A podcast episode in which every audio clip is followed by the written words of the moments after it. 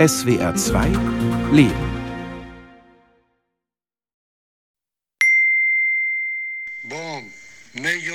An euch alle, die ich liebe. Es ist lange her, dass wir so eine gute Nachricht erhalten haben. Kolumbien bekommt eine linke Regierung. Es gibt Hoffnung. Das ist wunderbar. Die Intelligenz hat gesiegt. Begeisterung nach dem Wahlsieg von Gustavo Petro in Kolumbien letzten Sommer. Einmal auf Französisch, denn mein Mann Carlos musste vor vielen Jahren nach Frankreich ins Exil. Auch seine Kinder leben alle dort, daher die Sprache in unserer Chatgruppe.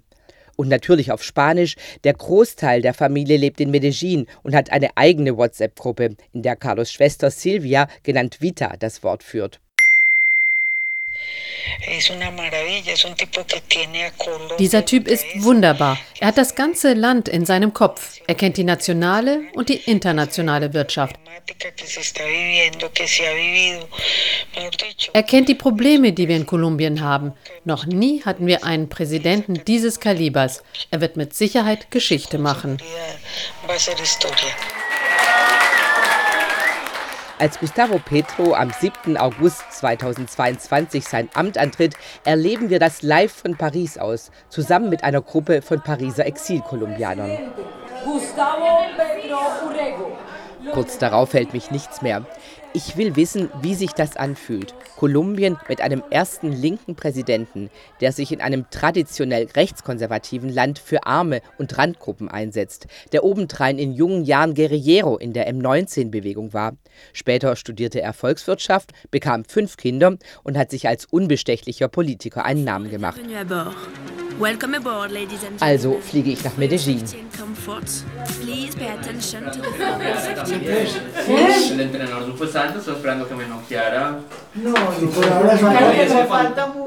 Dort lande ich direkt in einer Familienfeier. Wir sind bei Fanny, Carlos ältester Schwester, essen ihre legendären Fischfrikadellen, dazu frittierte Kochbananen.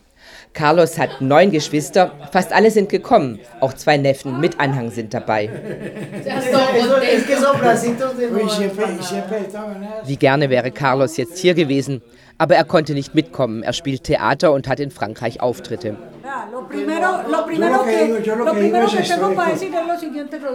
Schon bald tauchen wir in ernste Themen ein. Mehrere von Carlos Geschwistern sind politisch aktiv. Rodrigo und Vita empören sich über die grauenvollen Ereignisse der Vergangenheit.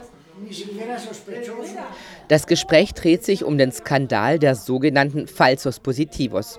Unter der Regierung des rechtskonservativen Alvaro Uribe, also zwischen 2002 und 2010, ermordeten Soldaten Zivilpersonen, deren Leichen in Guerilla-Uniformen gesteckt und als besiegte Guerilleros vermeldet wurden.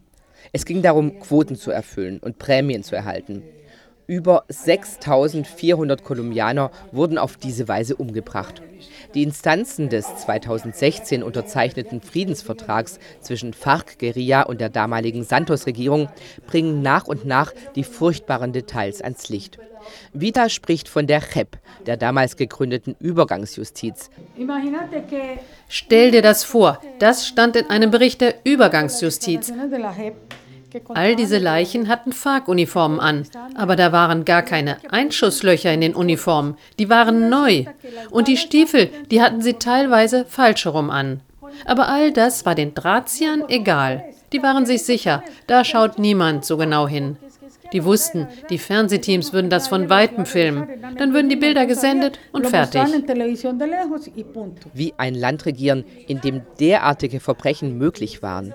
Wie in solch einem Land das Ruder herumreißen? Geht das überhaupt? Aber ja, sagt Rodrigo, Carlos ältester Bruder. Ich bin total optimistisch. Klar kann Petro Fehler machen. Er ist ja nicht Jesus Christus. Aber das Land, die Jugend will den Wandel. Darum geht es.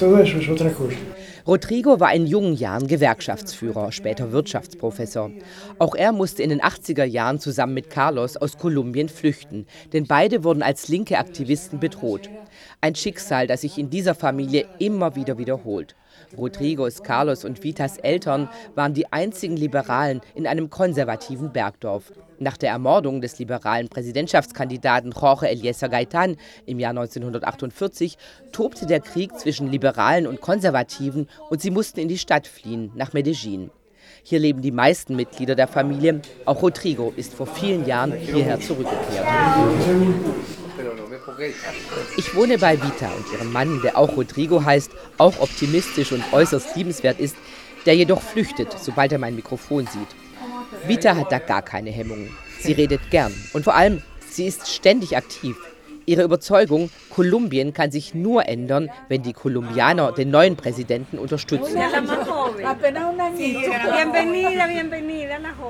Vita engagiert sich in einer Bürgergruppe ihres Stadtteils Belen. Heute sitzen ungefähr 30 Kameraden auf dem Platz vor der Stadtbibliothek um einen großen Tisch. Sie wollen Vorschläge für Petros Mandatur erarbeiten. Dazu hatte der Präsident die Bevölkerung aufgefordert. In der Runde sind einige neue Gesichter. Darum stellen sich erstmal alle vor. Ich heiße Ricardo Lemos Mercado. Ich bin Erzieher und Lehrer. Ich interessiere mich sehr für Soziales.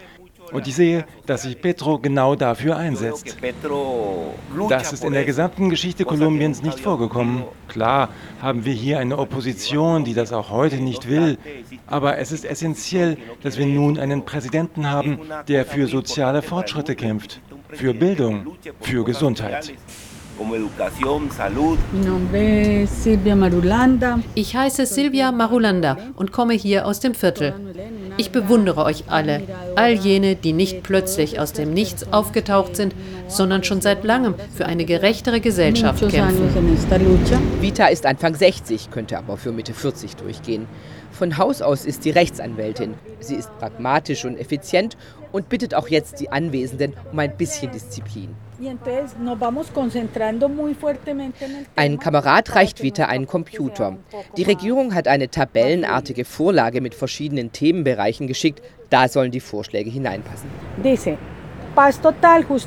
Hier in der Vorlage heißt es kompletter Frieden, soziale und wirtschaftliche Gerechtigkeit, Kampf gegen illegale Wirtschaft, Kampf gegen den Klimawandel, Demokratie, Grundfreiheiten, Garantie der Sicherheit für die Menschen. Und die Liste ist noch lang. Wieder denke ich, wie soll das alles zu schaffen sein? Besser nicht innehalten, besser immer zu aktiv sein wie Vita und ihre Kameraden.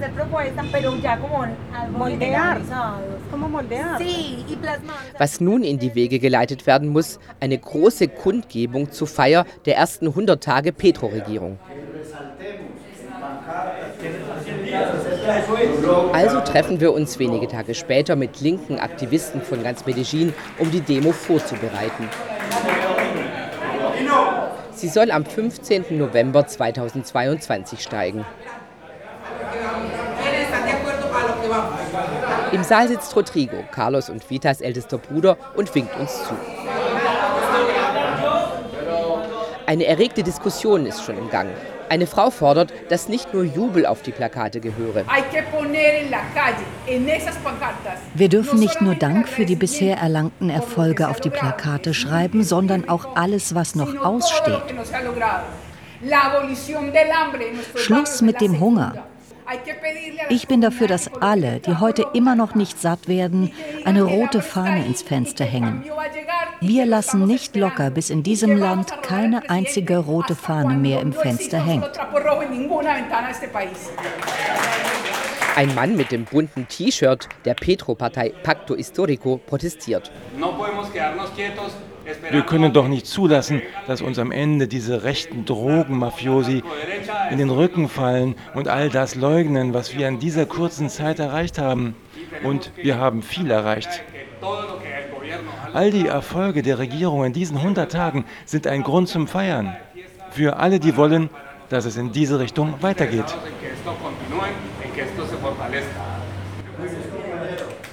Rodrigo nickt heftig und ergreift das Wort. Der 15. November ist doch kein Protestmarsch. Ist das etwa eine Demo gegen Petro?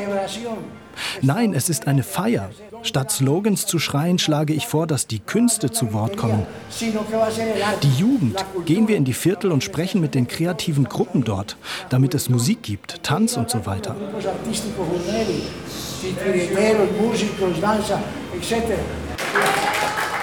Avanzamos con total apoyo a los 100 días. 100 días de un gobierno histórico. Einige Wochen später, es ist soweit. Der 15. November 2022, 100 Tage Petro-Regierung. Im ganzen Land gehen Kolumbianer auf die Straßen, um ihren Präsidenten zu unterstützen. In Medellin blicken Vita und ich auf ein Menschenmeer. Überall Fahnen in den Nationalfarben Gelb, Blau, Rot. Auch die Schmetterlinge auf Vitas T-Shirt sind gelb, blau und rot. Ich verpflichte mich zum Wandel, steht darunter.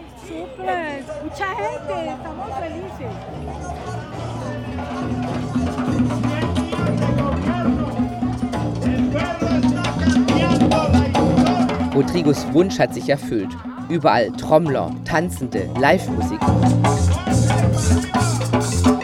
Petro gleich Gerechtigkeit, Petro gleich Zukunft, Land für die Bauern, Steuerreform, nun zahlen die, die mehr haben und mehr verdienen. Das steht auf den Plakaten. Und immer wieder Pass total, völliger Frieden.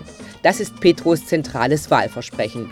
Er will mit allen Gruppen Friedensgespräche führen, mit linken Guerillas, aber auch mit Drogenkartellen und rechtsextremen Paramilitärs. Ein Mann mit Schirmmütze hält ein großes Plakat hoch. In roten Buchstaben hat er die Namen und Daten politischer Morde darauf geschrieben. Wer hat 1948 den liberalen Präsidentschaftskandidaten Gaetan ermordet? Wer hat 1987 Jaime Pardo, den Kandidaten der linken Partei Unión Patriótica, umgebracht? Wer hat die 6400 jungen Kolumbianer, die Falsos Positivos, ermordet?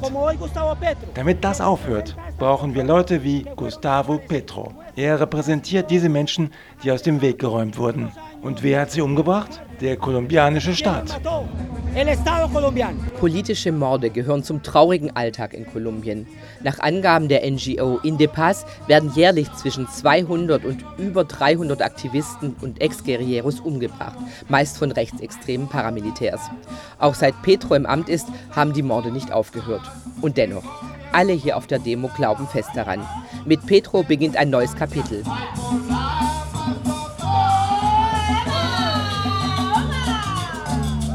Listen werden verteilt mit 50 konkreten Erfolgen. Beginnende Umsetzung der Agrarreform, Steuerreform, die progressivste in der Geschichte Kolumbiens, Friedensgespräche mit der ELN-Guerilla, verschiedene Sozialprogramme, Basisdemokratie durch Einbeziehung von rund 200.000 Personen bei der Erarbeitung des Regierungsplans, wie ich das ja mit Vita und ihrer Stadtteilgruppe erlebt habe. Wo ist Vita eigentlich? Endlich entdecke ich sie in der Menge. Sie tanzt und schwenkt eine Fahne. Solche großen Kundgebungen hat es bisher nur gegeben, als 2021 die Proteste gegen die rechte Duque-Regierung getobt haben. Die Linke konnte bisher nie friedlich demonstrieren, das war viel zu gefährlich. Da kam man gleich auf schwarze Listen und wurde verfolgt. Ein junger Mann mit schwarz umrandeter Brille hört zu und nickt. Ich habe 2021 bei den Demonstrationen mitgemacht, aber nicht in der ersten Reihe. Denn damals war das Land in einer sehr kritischen Lage. Polizei und Armee haben auf einen geschossen. Und mein Leben ist mir wichtig. Ich wollte nicht sterben. Ich bewundere alle, die sich der Gefahr ausgesetzt haben. Dutzende sind auf diese Weise umgekommen. Wir haben eine schreckliche Zeit hinter uns. Besonders die letzten 20 Jahre mit der Regierung von Alvaro Uribe, mit den systematischen politischen Morden, ein Land voller Gewalt und Hass, beherrscht von Drogenbossen. Die Mittellosen wurden ausgebeutet und mussten Steuern zahlen. Die Reichen wurden in Ruhe gelassen. All das ändert sich jetzt. Wir wachen endlich auf. Nun müssen wir raus aus der Polarisierung. Petros Vorgänger haben die Linke stigmatisiert. Du wurdest als Guerillero beschimpft. Wenn du demonstriert hast, wie ich heute, dann warst du ein Terrorist und nicht einfach nur ein Bürger, der etwas ausdrücken will. Und schon beginnt mein letzter Tag hier in Medellin. Vita und ich nehmen uns einen Moment Zeit. Wir setzen uns ins Wohnzimmer auf das schwarze Ledersofa. Vitas Mann kommt mit Einkaufstüten beladen durch die Tür. Kurz darauf klappert er in der Küche mit Töpfen. Heute soll es nochmal das kolumbianische Nationalgericht geben, Sancocho, Gemüseeintopf mit Huhn. Vita blickt genervt auf ihr Smartphone. Eine ehemalige Uni-Freundin aus der Jurastudienzeit hat ihr eine Nachricht geschickt. Sie tadelt Vitas Petro-Begeisterung. Vita liest mir das vor. Meine Hübsche, wach auf. Dieses Untier verdient deinen Respekt nicht. Mein Gott, Silvia, du bist eine intelligente Person. Lass dich nicht von Lügen blenden. Er agiert doch ohne jede Kohärenz. Der Typ ist ekelhaft. Ein Unwesen. Silvia, bitte, komm wieder zu dir. Vita hat auch schon eine gepfefferte Antwort getippt. Manche träumen vom Errichten, andere sind damit beschäftigt, zu zerstören. Sie sehen den Krieg als Bestandteil ihres Lebens an. Dem werden wir nie zustimmen. Hier haben einige wenige das Land der Bauern gestohlen. Hier gab es die Falsus Positivus, unschuldig Ermordete, ein von der damaligen Regierung verantwortetes Verbrechen. Dies ist das Land, dessen wir uns annehmen. Wir brauchen unseren Präsidenten hier bei uns gar nicht zu applaudieren. Er wird bereits von der ganzen Welt anerkannt für seine sozialen Maßnahmen, seine Umweltpolitik während einige hier im Land darauf aus sind, die Kolumbianer zu belügen, um jenen den Rücken freizuhalten, die über 20 Jahre lang das Volk unterdrückt haben. Meine Eltern haben mir immer gesagt, du bist nicht allein auf dieser Welt. Denke an die anderen.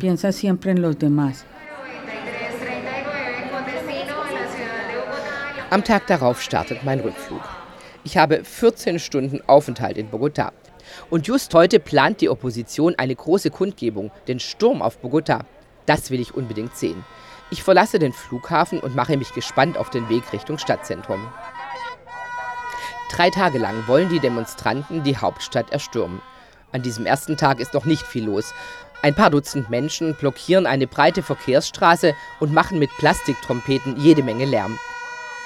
Ein paar Polizisten mit Schirmmütze auf dem Kopf, Helm in der Hand, stehen gelassen daneben. Ich frage die Demonstrierenden, wie sie zu Petros Projekt des vollkommenen Friedens sowohl mit den Guerilleros als auch mit den Drogenmafias stehen. Absurd.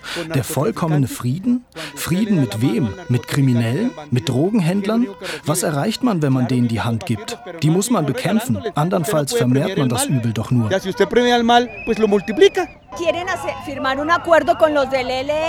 Die wollen einen Friedensvertrag mit der ELN-Guerilla aushandeln. Ich vertraue diesen Guerilleros nicht. Sie haben Leute entführt, sie gefoltert und vergewaltigt. Und dafür sollen sie jetzt belohnt werden? Die Anführer, die bekommen doch öffentliche Posten. Wie ist das möglich, dass jemand, der ein Huhn klaut, ins Gefängnis kommt und ein Massenmörder im Kongress landet? Damit sind wir nicht einverstanden. Die Demonstrierenden kritisieren auch Petrus Steuerreform und seine Sozialreformen. Sie drohten, Investoren abzuschrecken, Preise in die Höhe zu treiben, die Wirtschaft zu schwächen. So heißt es hier auf der Kundgebung. Und schon startet mein Flug zurück nach Hause nach Paris. Carlos wartet schon gespannt auf meinen Bericht. Ich stelle wieder auf Französisch um. Seit wir uns kennengelernt haben, sprechen wir Französisch miteinander. Damals konnte ich noch kein Spanisch. Ich spiele Carlos Töne von der Reise vor. Zuerst einmal die Kundgebung der rechten Opposition in Bogotá. Viele Leute ziehen Profit aus dem Krieg. Und genau sie bestärken solch simple Argumente in der Bevölkerung, wie die Behauptung, mit Guerillabewegungen könne man nicht verhandeln. Da werden viele falsche Informationen vermittelt. Klar müssen sich auch die Ex-Guerilleros, die im Kongress sind, der Justiz stellen. Dafür ist die Übergangsjustiz doch da. Sie analysiert jeden einzelnen Fall.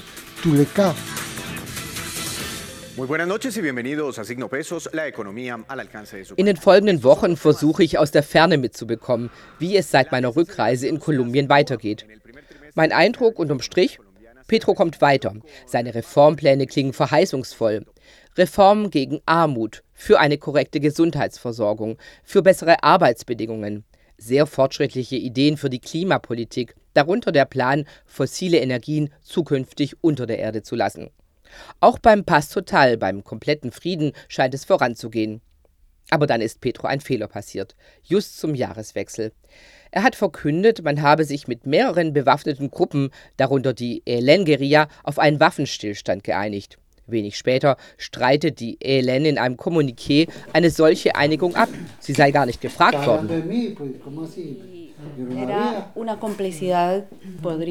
Eine kolumbianische Nichte ist über Neujahr zu Besuch.